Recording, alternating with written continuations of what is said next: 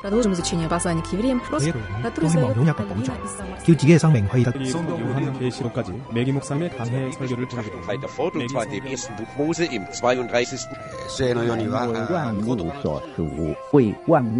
¿Quién sabe cuántos idiomas hay en el mundo? Todos ellos tienen sus códigos y símbolos y muchas veces con sentidos totalmente opuestos.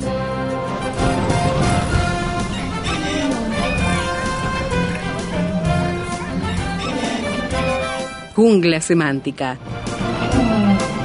Para descifrar las palabras, para entender su raíz, para saber de qué hablamos. Jungla semántica. Nos lidera en esta expedición el profesor Héctor Leites.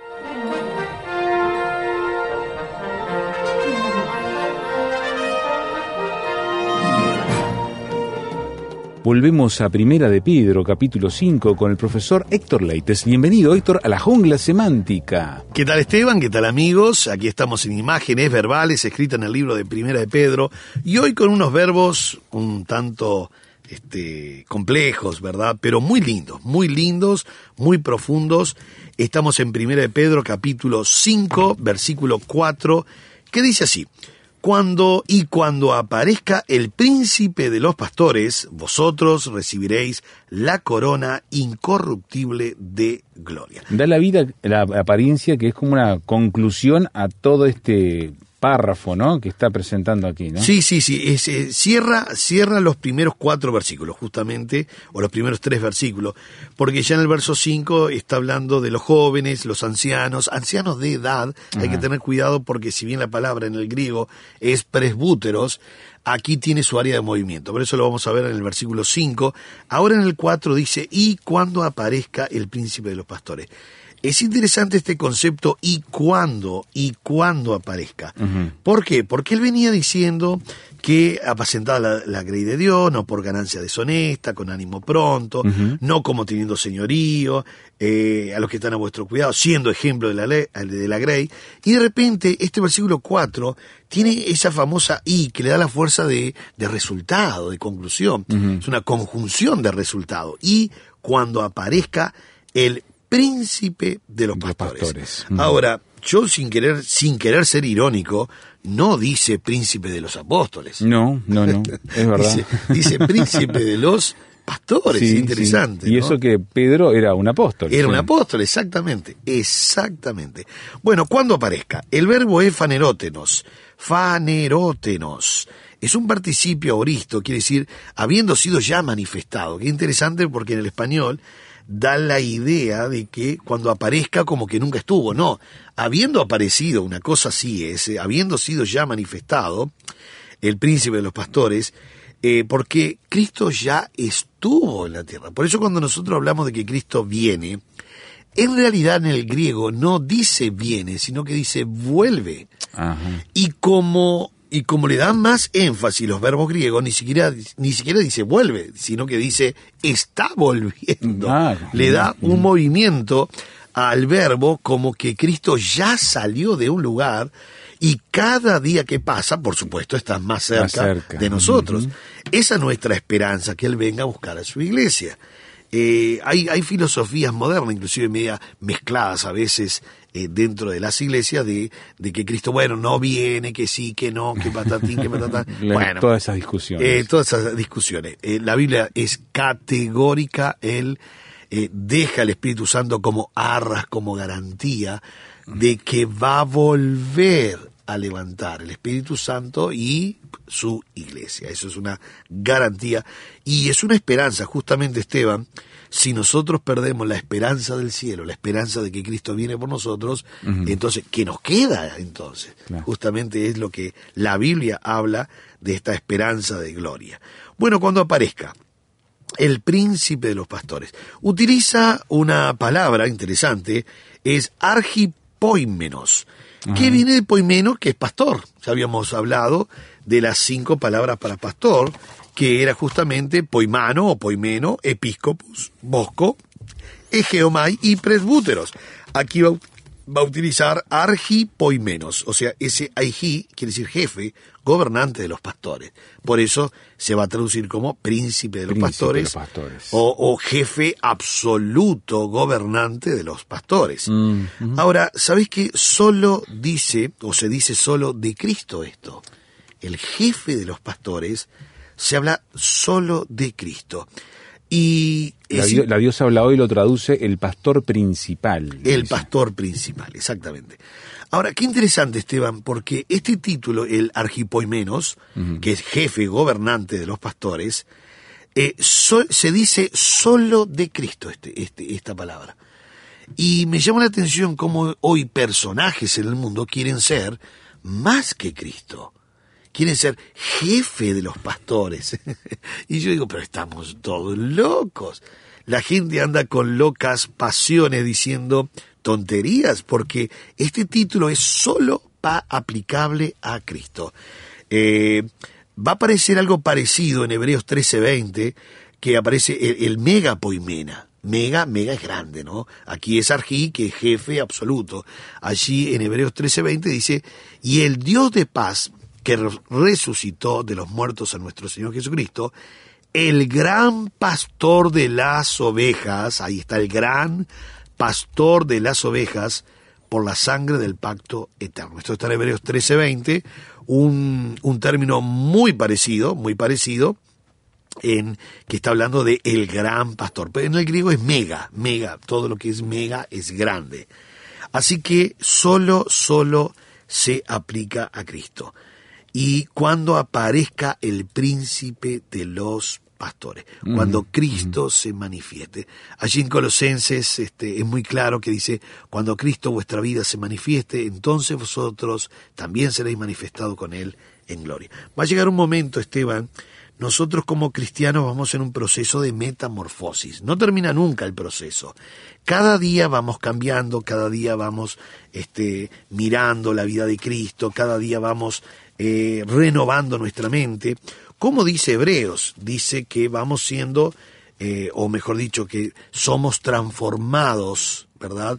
Eh, o, o me pide mejor, transformados, eh, cambiados por medio de la renovación de vuestro entendimiento. Romanos 12. ¿no? Romanos 12, sí, versículo 2. Esa palabra transformaos eh, es la palabra metamorfosis. Transformaos por medio este, de la renovación de vuestro entendimiento. Entendimiento. Y uno dice, pero ¿y cómo se logra esto? Bueno, la Biblia es clara de cómo nosotros tenemos que ir todos los días colocando cosas de Dios, o palabra, o servicio. Por eso dice, no conforméis a este siglo, sino transformaos por medio de la renovación de vuestro entendimiento, para que comprobéis cuál es la buena voluntad de Dios agradable y perfecta. ¿Por qué explico esto? Porque cuando nosotros llegamos a Colosenses, Esteban, vuelve a utilizar el concepto de la metamorfosis, pero va a llegar un día que yo voy a ver a Cristo cara a cara y voy a ser como Él, ya no vamos a precisar más la metamorfosis. En 2 de Corintios capítulo 3, nótese que es interesante este concepto que dice así, capítulo 3, versículo eh, mm, 3, 16, 18.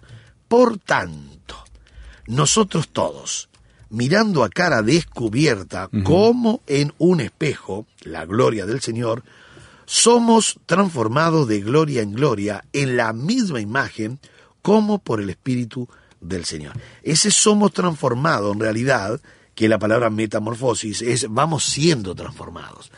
Porque si somos, eh, si yo digo somos es puntual. Claro. Y la palabra metamorfosis es un proceso que nunca termina. O sea, habría una contradicción de que somos ahora en este momento, pero todos los días. O sea, una contradicción. En realidad es vamos siendo transformados de gloria en gloria. Ahora, ¿qué va a pasar cuando Cristo venga?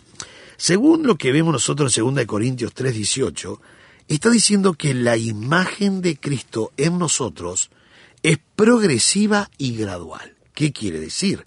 Que cada día o cada mes o, o cada tiempo que va pasando, pero yo digo cada día, nos vamos pareciendo un poquito más a la imagen de Cristo, todos los días. Y para esto no, no puede parar porque entonces ya no es metamorfosis.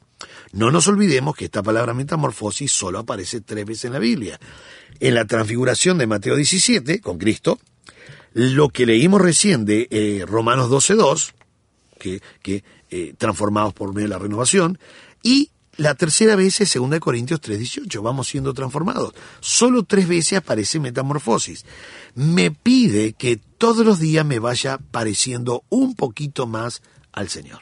Hacemos una breve pausa entonces en este profundo concepto tan eh, exigente, pero a su vez eh, tan revelador de lo que debe ser la vida cristiana. Volvemos enseguida a la jungla semántica para seguir mirando lo que nos pide Dios a cada uno de sus hijos. Nuestro canal de comunicación, jungla semántica, arroba transmundial.org.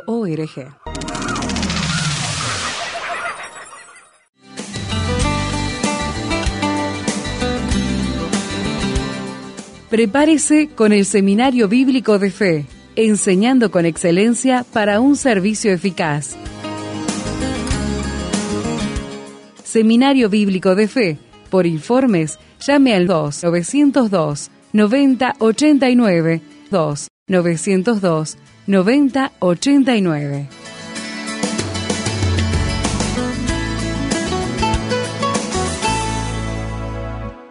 Basados en Primera de Pedro capítulo 5, estamos mirando cómo se nos pide de parte de Dios una renovación constante a todos quienes somos sus hijos, discípulos de Cristo, Héctor. Exactamente. Por eso leíamos Colosenses 3.4 que dice que cuando Cristo se manifieste. Y en 5.4 estamos diciendo cuando aparezca, Aparezca, el sí. príncipe de los pastores. Y uno dice, ¿y cuándo va a ser esto? Bueno, 1 Corintios 13 dice, mas cuando venga lo perfecto, entonces lo que era en parte se acabará.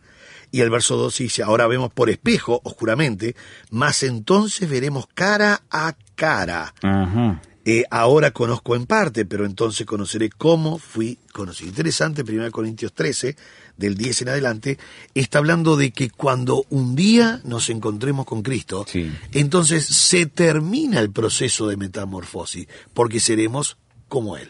Mientras tanto, nosotros tenemos la esperanza de que Él venga, cuando aparezca este príncipe de los sí. pastores, y esa esperanza nos lleva a que cada día nos vayamos pareciendo un poco más al Señor Jesucristo. Un poco más. Un poco más, un poco más. Algunos avanzarán más rápidos, otros avanzaremos un poco más lento. Lo que sí se nos pide es que nunca se detenga, porque la palabra metamorfosis justamente es un proceso que nunca, nunca se detiene. detiene. Puede ir un poco más rápido o más lento, pero no se detiene. Entiendo.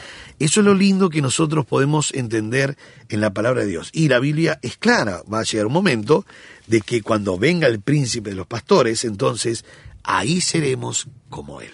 En el texto de Pedro me está diciendo que cuando aparezca el príncipe de los pastores, vosotros recibiréis, qué interesante esto, vosotros recibiréis la corona incorruptible de gloria. La corona incorruptible. Linda palabra. La palabra corona es la palabra Estefanos. Sí. Estefano. Inclusive el nombre Stephanie quiere decir corona. Claro. Quiere decir corona. Eh, la palabra corona entonces Estefanos, ¿verdad? Que era una guirnalda de... Esta guirnalda eh, indicaba siempre una guirnalda de, de victoria, el premio. En los juegos griegos era de, de hojas, este... De laurel, ¿no? Sí, Sí. laurel, de diferentes materiales. Pero era una, era una corona que se, que se ponía vieja enseguida, Claro, se se echaba secaba, perder, ¿verdad? sí. Eh, nuestra corona, por supuesto, eh, se distingue de que es inmarcesible, no se marchita. La Biblia dice incorruptible, ¿verdad? Recibiréis la corona incorruptible. Incorruptible. En, re- en realidad, eh, la palabra este, es amarantos, amarantos. Amarantos. De ahí está la flor de amaranto. Qué ¿no? interesante. Eh, la flor de amaranto, eh, que, que le- la lengua, en la lengua catalana, eh, la flor de amaranto este, nunca se marchita, se moja y es avivada nuevamente, ¿no? En, en la lengua catalana, inclusive en, en ciertos escudos aparece la flor de amaranto indicando la, la inmortalidad, lo, lo que siempre perdura. Porque viene el griego amaranto, que es justamente la palabra incorruptible. Incorruptible. Incorruptible, amaranto. Que debería traducirse no incorruptible, sino inmarcesible. Ajá. O eh, en la Real Academia Española lo puede admitir como inmarcesible o inmarchitable. Eh, es mejor hablar de inmarcesible que incorruptible. Porque, eh, digamos, esta corona no tiene corrupción. No está hablando de que no tiene corrupción, sino que no se marchita. Entonces es inmarcesible. Eh, nuestra corona se distingue siempre, la corona que Dios Nos nos, da, sí. ha prometido, es que este, no se marchita jamás. Y la recibiremos cuando aparezca este príncipe de los pastores. El príncipe de los pastores. Hay que entender que en la Biblia habla muchas veces, Esteban, de una corona. Hay que, eh, ¿cómo puedo decirlo para que todos lo entendamos? Hay que entender que no es literal una corona. Vamos a imaginar algo, Esteban. A mí me gusta siempre poner ejemplos y parafrasear. Vamos a imaginar que yo llego al cielo y me colocan una corona. Sí, generalmente eso cuando se caricaturiza todo lo que es el texto bíblico aparece de esa forma. Sí, ¿no? exactamente. Inclusive a mí me dijeron, en una ocasión, en una conferencia, me, di- me dijo un pastor, que esa corona tiene perlas y brillantes según las almas que yo haya ganado. Mira, Casi me reí en el momento, porque yo le dije, ¿qué hacemos con los grandes evangelistas que ya han partido? La corona debe tener como 10 kilómetros de radio. Tan pesada, porque son tantos los diamantes. No se la pueden poner. No, no puede ponerte una corona de esa, le queda grande, 10 kilómetros de radio de la corona, porque tiene tantas perlas y diamantes de las almas salvadas. Y en el caso de que alguien que no haya ganado muchas almas, tiene este eh, ocho brillantes este, este, falsos. Bueno, ahora, ¿para qué quiero una corona? Vamos a imaginar, yo voy al cielo, Dios me da una corona y yo me ando pavoneando en una nube diciendo, miren, miren mi corona. En el cielo no va a haber vanagloria. No, no. En el cielo no va a haber espejo ni, ni, ni, ni, ni selfie para sacarme una selfie y decir qué linda me queda la corona. O para eh, decirte, eh, eh, Esteban, tu corona es mucho más chica que la mía. Mirá todo lo que yo he hecho y mirá qué linda corona, mirá cuántos diamantes. ¿Para qué una corona en el cielo? ¿Para identificarnos? No. Para decir que yo soy mejor que otro tampoco, porque Tampoco, en el cielo no hay. tampoco. Bueno, déjeme explicarle un poquito lo que dice Santiago. Santiago fue muy claro, muy claro, y en algunas traducciones eh, inclusive lo pueden ver mucho mejor. En Santiago 1.12 eh, habla de una corona que inclusive ni siquiera está en el cielo. que ni siquiera está en el cielo. No está en el cielo. ¿Dónde dijiste que está eso? Santiago capítulo 1 versículo 12 dice así. Bienaventurado el varón que soporta la tentación, porque cuando haya sido resistida la prueba, recibirá, acá viene la cosa, la corona de vida que Dios ha prometido a los que le aman. Bueno, acá hay que mirar el griego. Primero, recibirá la corona de la vida. En el griego tiene artículo determinante.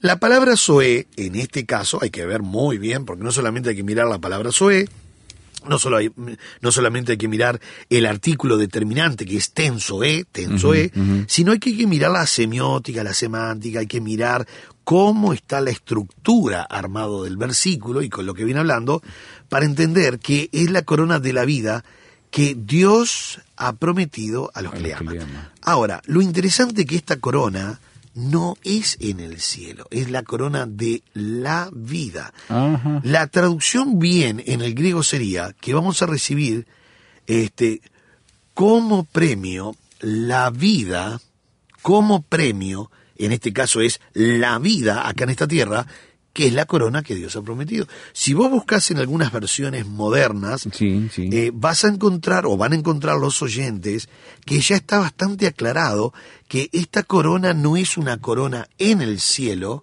porque tiene artículo, eh, por supuesto la versión 60 dice corona de vida, pero en el griego dice tensoe, Ajá. y cuando tensoe en esta estructura, en esta estructura no habla de vida eterna, no habla de una corona de vida eterna, sino de una corona que es la propia, propia vida, vida, sí. que Dios ha prometido a los que le aman. Porque al salir aprobado recibirá como premio la vida, que es la corona que Dios ha prometido a los que lo aman. Exactamente, esa vida Zoe, por lo general siempre Zoe es vida eterna, pero en este caso es vida eterna en la tierra, o sea, vida abundante. Si yo tengo que traducir, o si alguien me pregunta, Héctor, ¿qué es esta vida entonces que Dios me está dando aquí? Es vida abundante.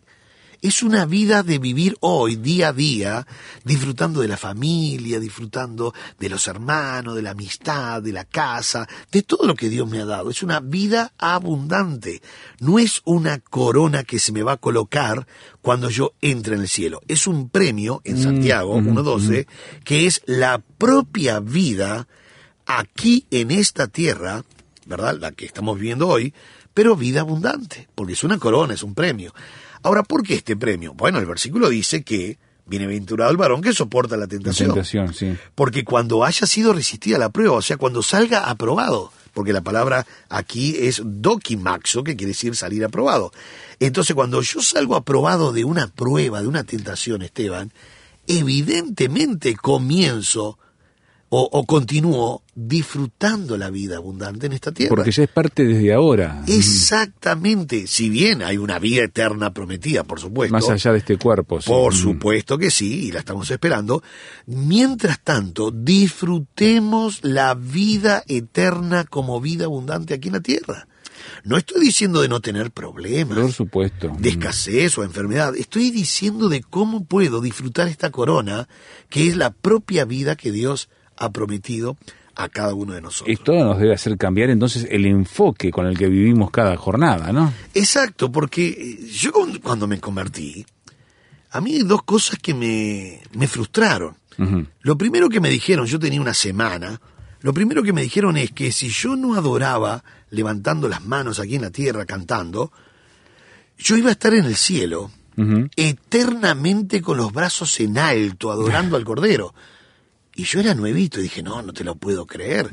Porque me dijeron 24 horas, pero 24 horas por 24 horas por mes, por año, por la eternidad. Y yo dije, pero ¿cómo? Toda la eternidad, toda la eternidad vas a estar allí arrodillado en una nube con los brazos en alto, adorando al Cordero. Y yo dije, no me quiero quedar, no me quería ir. Porque ya me cansaban los brazos solo de saber que eternamente tenía que tener los brazos en alto. Claro, claro. Eh, se ve que el pastor no me vio adorando con buen ánimo ese día, y, pero él pensó que sí, que el cielo. Y yo dije, no, si, si esta es el cielo, estar todo el día arrodillado en una nube con los brazos en alto, no quiero ir. La otra que me dijeron es, ojo cómo te comportás, porque entonces no te toca corona. Ah, fresca. Y, uno, y ahora uno eh, entra a pensar que en el cielo vamos a ver algunos sin corona y decimos, epa, vení un poquito, no anduviste muy bien en la tierra. Mm. Pero eso no puede haber en el cielo. Esa diferenciación, esa- claro, vamos a hacer todo. categorización. Claro, y, y ¿para qué una corona? ¿Para andar jactándome delante de otros que tienen otra corona más chica? Entonces uno dice, ¿pero qué es esta corona entonces? Es un premio, es un premio. Y acá, por supuesto, el premio en Pedro, para finalizar, Sí, sí. dice, eh, cuando aparezca el príncipe de los pastores, vosotros recibi- recibiréis la corona incorruptible de, De gloria. gloria. Por supuesto que esta gloria es la palabra doxa, que quiere decir eh, esta estéfanos, la corona, que no se marchita, una corona de gloria, que es una corona específicamente indicando, Señor, usted ha llegado a la meta. O sea, es una corona que está diciendo, lo voy a coronar porque usted está en el cielo. Claro. Realmente es el mejor premio. ¿verdad? Sin duda. No quiero una corona que, que sea de laurel que nunca se marchite. Quiero realmente llegar al cielo. Y esta forma metafórica de decir, Señor, usted será premiado con esta corona que Amén. es eterna, eterna, es amarantos, es un, eh, no se marchita jamás. Querido amigo, esa es nuestra esperanza. No vaya a pensar que, que es una corona literal, con, una, con laurel que siempre está verdecito. No, no, es un poquito más, un poquito más amplio lo que Dios está diciendo. Entraremos a la gloria eterna disfrutando eternamente con nuestro Salvador Jesucristo. Esa es nuestra esperanza. Así que cuando aparezca el príncipe de los pastores, que ya viene en viaje, Sí, ya viene en viaje, pronto llega, entonces vamos a recibir esa corona este, inmarcesible de gloria que Dios nos ha prometido. Dios le bendiga ricamente.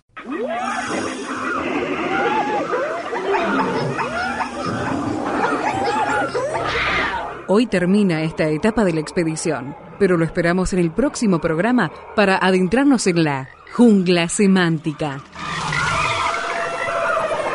Jungla semántica, es una producción del Seminario Bíblico de Fe y Radio Transmundial. Jungla Semántica.